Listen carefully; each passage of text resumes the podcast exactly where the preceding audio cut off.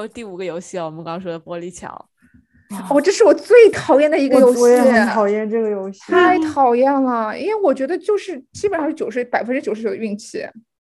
但是他们作为一个从小怕跳远的人来讲，又恐高，这个游戏就是必死无疑，对我来说。但是他们说，其实那个会看玻璃的人，如果他早一点出来，没有人会笑死。没有，但是他们还是会把灯给关掉啊。哦，就是说如果发现他会玻璃。对啊，因为他们发现他懂了之后，立马把灯关掉了。嗯，那他早点说的话，其实他们也是会把灯关掉，只是可能相对来说会好一点点。对，死的人可能会稍微少一点。对，或者他可以轻轻的跟别人说，就不让主办方知道。但是他其实当时不说的主要原因是什么？因为他是觉得其他人也不会帮，就是不会帮他。我觉得是信任问题。我觉得他已经不信任里面的。人他只能相信自己，就在里面的人各自都没有办法信任。我觉得也是，因为就经历了那时候已经有两次暴动了吧？嗯，还是一次暴动之后，然后就是反正就大家彼此很不友好了，已经。对，是暴动了两次，大暴动，然后好像就暴动了一次吧？暴动了一次，后来然后他们我忘了是哪个游戏中间，你记不记得有一个细节，是一个参赛者他的吃他的食物。被别人吃了，对，然后他就被活活打死。就是因为那一次之后开始的暴动，因为他们发现我们打死人也不会有事。哦，对他们就把那人打死了之后，也就是也没有事情嘛，就是那那个就是组织方也没有就是惩罚那个男的。然后我觉得他们就可能就是觉得，哦，那既然没有就是既然没有惩罚的话，那我们干嘛就干脆多杀点人？对。我觉得玻璃桥的影射还挺有意思的，他的意思就是反映底层人走错了一步，然后满盘皆输，就选错号码了，就是对，因为一号的话那是太惨了，选在前面的号码的人真的是活面很小。对，所以你们觉得那个男生他死命的求男主要一号，这个的隐喻是什么？哪个男生？哦，就之前不是男主要一号嘛，他已经把那个衣服拿了，然后男的过来求他说：“你能不能把一号给我？”他说：“我这一辈子一直都跟在别人就是后面，我想要就是做一次，就是做一次主。”然后男主把一号给了他，就是典型的走错了一步，满盘皆输，感觉 第一个死掉了。我觉得还是有一点就是其他其他那个。深意，但是我一直也没怎么搞清楚。唉，我觉得这个怎么说，我就想到这种人生的虚无主义，就是你觉得你是能够掌控人生的，夺了一号是掌控了自己那一刻的人生，但下一刻还是满盘皆输。真的，玻璃桥真的看的是挺触目惊心的。嗯，玻璃桥那个真的是太那个了，就是说人，就是说到人类的。自私，对，然后韩美女报仇那一下也挺爽，也不是爽吧，就挺感觉她也是，嗯，然后韩美女为他们后面的人活下来也做了一定的贡献，就她把她跟那个男的一起跳下去了，因为那个男的就是不想跳。对，对，对，我觉得就是，就是我知道韩美女跟那个男的肯定早晚会就是一起死，但是就是我没有想到他们是在玻璃桥，我我没想到他们是这样死的。嗯，哦，不过玻璃桥也是，嗯，就是后面就是幕后幕后的那个主办方出来的那个时候嘛，这个我们可以之后深入的深入的说一下。然后还有就是我还有就是那个他当时在玻璃桥的时候，每个人掉下去就是一个像一个旗一样的就掉下去嘛，就是他就是那个。主办方不是有个像旗一样的模型的那种东西？对，我觉得就是像，就是每一个人，就是每一个人就是个像小棋子一样的人摆布。对，真的是这个时候就看那个主办方他们以观众的这种姿态在观战的时候，又想到饥饿游戏，那里面不是也是对，也是大家说哦，我要是我我的筹码要放在谁身上，然后看这个人怎么走。其实这个其实你说。把它缩小到我们现实生活中的话，跟我们看电视节目是一样的。是的，但是当然，它这个是三百六十度，或者说乘以一千倍的残忍。对，最近就有人听说，就说说什么呃，披荆斩棘的哥哥就是现实版的鱿鱼游戏，就是他们他们就得都得披荆斩棘、过关斩将，然后只是说更文明一点，就是更没有那么血，没那么血腥。对，太搞你这么一说，我又想到一个点，那观战的那些人，那些财团或者什么，其实跟电视观众看鱿鱼游戏的人，是不是也差不多？就比如说我们作为观众来讲，我们看电视上发生的这件事儿，我们可以从中就是有一种娱乐的心态，因为我们知道这个不是真的嘛，对吧？但是其实，嗯，不知道怎么往深挖掘了。不是你这个说的，你这个其实说的很，你其实这个说的很有道理。我觉得就是就我不想扯到太远啊，嗯但是就像当时，嗯，B L M 黑名贵的时候，N 很多 N B A 演那个球星他们就罢，就是罢游戏，就不是罢游戏，就罢比赛嘛。嗯，他们就说，呃，只有我们在就是打引号娱乐你们的时候，你们才会尊重我们，就是就是一直把我们当做只是一个娱乐的一个方式。我觉得其实就像我们看电视，就是赌球啊、赌赛啊，其实是一样的。就是嗯他们如果说没有这个，他们没有娱乐我们，就是娱乐大众的这个能力之后，我们就根本就不会在乎他们。社会的现实面。是的，真的，那我们来说一下最后一个游戏——鱿鱼游戏。我知道最后肯定是有有有有鱿鱼游戏，因为他们刚开始是，嗯，这个开头的嘛。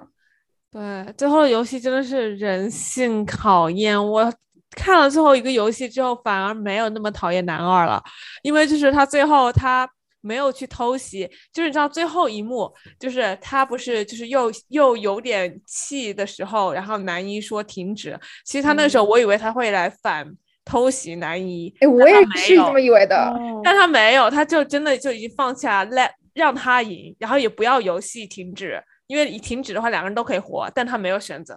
啊、让两个人都活，他让他把钱把奖金拿着，然后但但是让他好好照顾他妈妈，然后那一下我又觉得男二的人性又变成了，你知道吗？就是又回来了，对，又回来了那种感觉，是，我也觉得很很惊讶。我就觉得，其实现在想想想来看，男二这个人物是他刻画的很完整的，他一直就是有一个冲突在，他有的时候有善良的一面，他给那个阿里钱，然后让他买车票回家，后来但是又骗阿里，又把他 杀死，然后到最后又又这样转折。我觉得他可能到最后，他觉得他没办法跟自己和解了。他如果活下去的话，他就要背负了这些自己的这一些愧疚啊，然后嗯他的自己的一些就是后悔啊。他可能觉得活下去也没什么意义了，所以还不如说那成全别人吧。对，是。还有就是，我们稍微先就是往回倒一点，因为就是在鱿鱼游戏之前，就是还有个还有一个就是他们嗯吃了最后一顿晚餐，嗯吃最后一顿晚餐，然后他把那个江晓给杀了。啊，对，不是，先先先说他们从，嗯、从那个玻璃桥回来，我觉得那里有一段细节特别有意思，是因为他，嗯，玻璃桥回来之后，那个男主就跟上游说：“你为什么要把那个人推下去？”就是嗯他说：“你手上就是沾了这个鲜血嘛，就是就有就有怪他。”然后男主就说：“啊，那位上游他就说啊，因为就是因为你不是你是最后一个人，你当然就是会这么说，就是你不是就是你不是在他的位置。我觉得这其实很有道理，就是都是就是事后你怪别人都是非常容易的，但是你真的是在那一瞬间的时候，我觉得我也不确定我会我会做出什么样的决定。对，然后那个我觉得男主把江晓杀掉也是，就是、呃、不是男主，男二把江晓杀掉也是很有，就是那个原因也很有意思，因为我也没想到他是怕他们两个投票就直接就是放弃游戏。哦，这个细节我忘了。对，他是他后来是这么说的，是吗？对，他说：“他说我知道你为了救他，你会做出任何事情。因为如果说他为了救那个救江晓，他说我们就不要就就就投票吧，那肯定二对一的话，那他们就直接投，就是直接就结束游戏了嘛。我觉得当时对，当时真的是看的时候气死我了，就是觉得你不要不是因为江小的话，你早都被男一给偷袭了，知道吗？然后当时就对男二真的是非常的生气，但是真的就，然后快进到最后一幕，我觉得好像男二的人性又在，我觉得像就像 Coco 说的，就是他对男二的整个人性的描述是其实最完整的。很完整是，还有就江晓，就是江晓死的这一段，这个是我当时看的时候很不能理解的一段，因为他已经都活了那么久了，然后最后死之前就是那不是说就玻璃就飞的到处都是，然后就把他重伤了嘛？这样两个男的没没有丝毫的死伤，然后就他还是致命伤，就是不被杀死也差不多要死这样，我都不知道当时为什么编剧要这样编。对我当时不懂为什么他们把那个桥给炸了，这个我一直没搞懂。嗯，对，而且为什么要让他们被玻璃伤，我也不知道为什么要有这样一个环节。他们都已经胜利了那个游戏，嗯，就觉得是不是编剧那时候不知道他会有拍第二季，所以他先 他肯定要保住男主，一定要赢，一定要赢活下来，然后其他人就为他扫扫除道路了。我不知道第二季男主会不会比较正面一点，跟不知道还是他他们还会继续保持这种就是。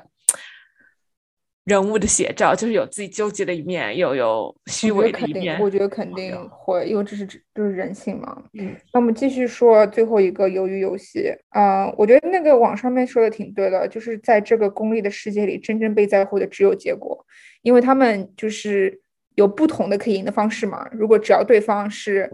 嗯，死了无法继继续参加比赛，你就你就赢了，就是感觉就是你就是可以不择手段，只要结果达到。就是才是才是王的感觉，所以就是最后这游戏其实就扣题了，是不是？因为它就是所有游戏都是大家只看重结果，最后的鱿鱼游戏就是一个最最具体的一个表现，因为就是一个互相厮杀，然后谁活谁就是胜者这样。对，然后当时给我感触还挺深的一点是，就是。大家死前，我觉得很多人想的都是自己的家人。就是江晓死前，他也是嘱咐男主说，就是如果我们其中任任何一个人活着走出去，要答应就是要就是照顾对方的家人。然后最后男二死的时候，他也一直就是喊着是他，就是一直想的是他的妈妈。然后男一参加这个比赛也是最就是很大一部分也是为了想帮他妈妈治病，当然还有他女儿的一部分。然后我就就让我觉得就是每个人其实，在就是临终前，他们想的都是自己的家人，然后就肯不会想着自己的工作啊，想着干嘛，所以就家人还是最重要的。但是我们往往在人生中经常把家人就 take for granted，就是不把家人就是就很多时候反而因为工作忽略了家人，反而是因为什么什么，就是把家人一直觉得啊你都是在那边的。所以我觉得这其实对于我们也是一个很好的一个提醒，就是其实人生到就是到尽头的时候，家人才是最重要的。就是亲情才是最重要的，对的，非常重要。但我其实后面还有一点我不是很 get，是男主为什么会把自己头发染红色？这是有意义的吗？我看到评论说红色是要表达他的愤怒，因为他很愤怒。他虽然赢了这个钱，但又有什么意义呢？而且他最后哦，因为他他染红色头发，是不是他？是在他又被鱿鱼游戏那个组织联系之后染的，他是没有，他是先染的，然后对，先染的，后来在地铁又看到孔游，然后所以才那个，那就是他之前已经很愤怒了，他只能去做一些这种啊能够表达自己的事情。对的，对，我觉得还有一点就是他们里面让我觉得也是我之后。就是他一直男主一直在说我是双门洞，对吧？双门洞的谁谁谁，我是双门洞，哎，对，陈其勋，我是双门洞的陈其勋。然后他就非常的就是会注重说自己的 birthplace，就自己的就是出生地。我觉得它也是一种隐喻，就是感觉就是我的出生地就注定了我之后的人生。然后男二是是从这种就是比较困难的环境中，算是可以就是算是就是以打引号走出去了。但是后来还是发现他还是跟男主一样，在一个茅坑里面混。就我觉得就是也是个隐喻，就是不管你你之后怎你多么努力，只要你的出身是这个样子，你就基本上很多时候人生就是定在那边了。就我感觉这个也是对，就是让我有感触的一点。然后还有就是那个老爷爷，虽然也不是说很有钱的出身，对吧？他也是在那种小巷子里面，但是他可以变得非常非常有钱。就是我也是觉得，就是像上几代，就如果你真的是靠努力，是可以变得很成功的。但是像我们到了我们这一代，就是通各种竞争啊、各种内卷啊之类的，就是很难就通过自己的努力去达到成功。我觉得，就是这也是这这这是我自己的想法，我也不知道是不是嗯就是作者想要表达的一点。但之前不是那个英国有一个研究，就他们跟踪了好多个小孩，就各个阶级的，然后后来看他们有多少人可以跨阶级，然后过了十年、二十年，他们再跟跟踪的时候，发现好像跟踪那群就是低产阶级小孩中，只有一个人真的跨了阶级，到达了。成为了律师吧，还是什么的，然后到达了大家所谓的高产阶级，然后他们就是他们的结论就说，跨阶级是件非常难的事情，对对我觉得好几代，对，我觉得这个这个由于游戏里面也有，就是说跨阶级的难。对，嗯而且我觉得阶级也越来越固化了。就是我是中产阶级，我可能不会欢迎我想要上去高上呃高产阶级，但我可能不会欢迎比我低产的阶级进入我的圈子。所以我觉得他也有个有，我不知道他有没有这个影射啊，就是有点阶级固化。现在就是非常就像你说，你兰兰刚说，就是很难混到另外一个圈子。嗯，我就想到我看一个那个评论说，他每个游戏开始之前，不是大家要上那些台阶嘛，很梦幻的那个场景，一直往上走，往上走，然后到达哪个游戏。然后有的人说这个也是，就是在给他们勾勒出那种你从你自己的阶级、你自己的生活走出来以后，往上爬是一个什么样的一个状态，给他们一个嗯希望。Interesting，这个我倒是没有想到。对我有看到那一段，就是有有有那个评论有这样讲，就是那是给他们一个这样的阶梯的影射。还有那个最后就是那个老爷爷不是就是就是出来就是他是背后的那个主办方，然后他说的那些话，我觉得就是真的是就是就我们没有到那个那个级别，可能就比较难理解，但是我真的是可以看想见，就是这等你有钱到真的是钱就只是一个数字的时候，你真的会觉得就是人生的乐趣非常非常少，然后你只能从这种这种极端的方式。或者回忆，就是就是就是你到了那段时时候，你反而会想起那种原始的快乐，嗯嗯，对。然后我就觉得就是啊、所以说我觉得很多成功人士或者很多明星到后来都开始就是吸毒啊，走上比较极端的路，就是因为他们能让他们就是觉得快乐的事情实在是太少了。嗯对我一直觉得，就是财富到了一定的程度，就你就已经够了，因为一个人能花的钱真的有限。然后你一旦扩了那个度的话，那你肯定会想去寻找更多其他的满足，然后去填补一些内心的，嗯，内内心的需求吧。感觉就是，哎，对。但是我不知道为什么老，所以老爷爷他们玩最后一个游戏有什么意思呢？然后老爷爷输了，就老，然后老爷爷就走了。他不是跟他打赌嘛，就是他去找那个男一去找老爷爷，然后他说：“你说那个流浪汉会不会有人来救他？”然后男主说有，代表男主还是相信人性，相信生活，即使经历了这样的一个游戏。然后老爷爷说不，他说绝对不会有人来找他。呃，然后后来好像是说，如果说男主输了的话，他就要听他的；然后老爷输了的话，他就他就他就好像听男主的吧？你们记得吗？最后最后一下，我知道你说的那个，但然后我我觉得他为什么那你说，我觉得他这个是最主要是我的理解是不想要就是结束太黑暗，就还是想说人就是我们还是应该相信人哦性的，因为最后是男主赢嘛，不是不是老爷爷赢。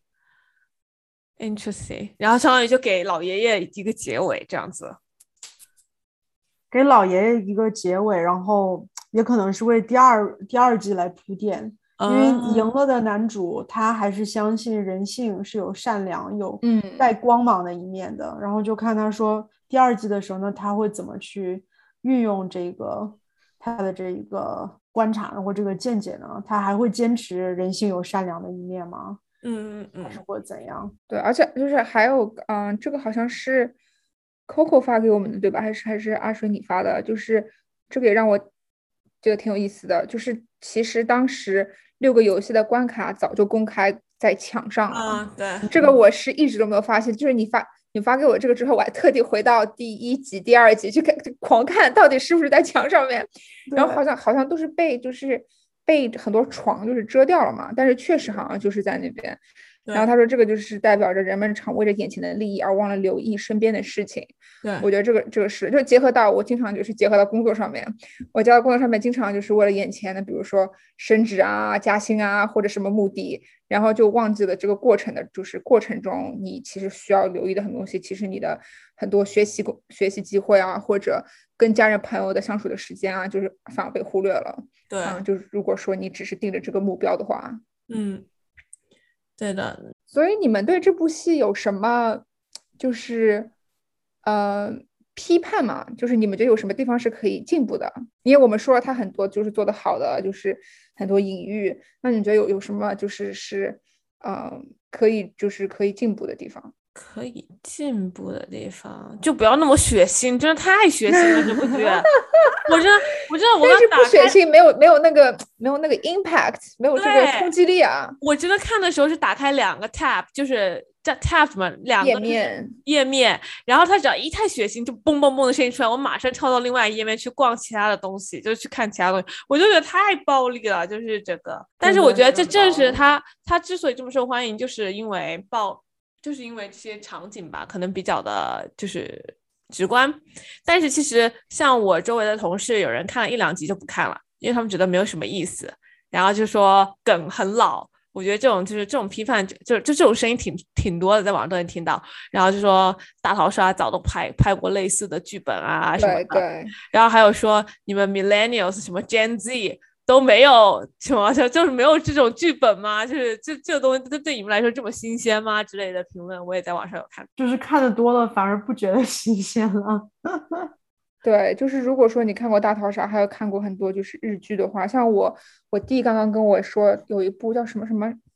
什么什么爱丽丝，他、嗯他说也是很像的剧情，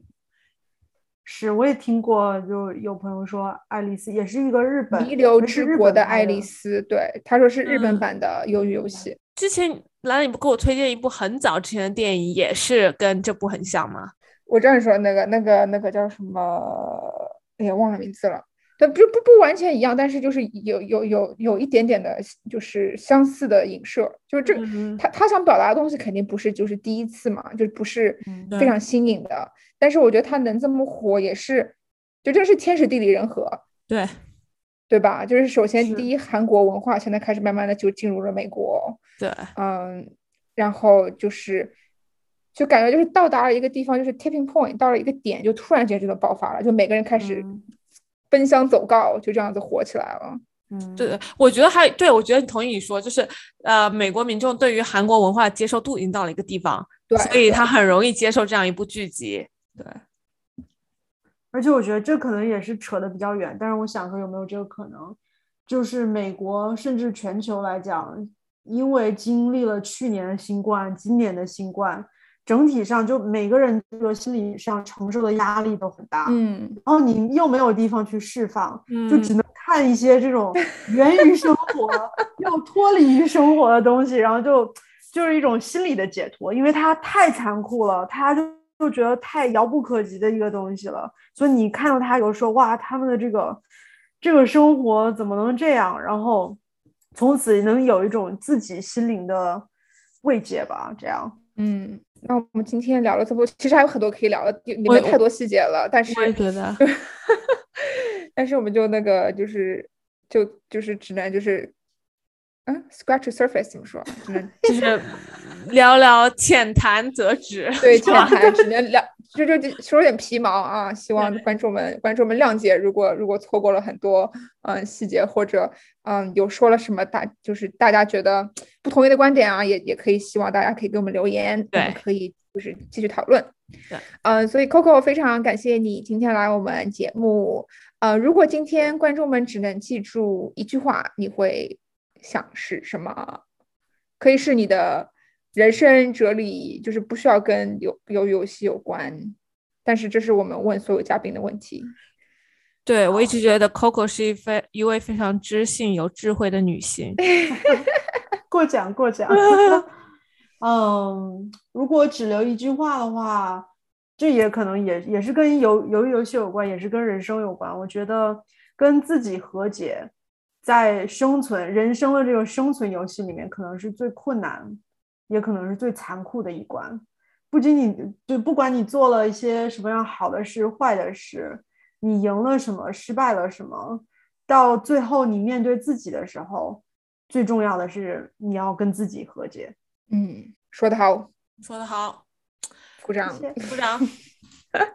对，我觉得今天聊了这么多，触触动我一点，还有兰兰刚说的家人那件事情，就是就是是一个 reminder，是是一个提醒，就是啊、其实家人很重要。然后大家听了这期节目，也可以马上跟家人就是发个短信啊，问问好啊，或者说，对我觉得也是一个很很重要的事情。好，那我们谢谢 Coco 来，然后对，感谢谢 Coco，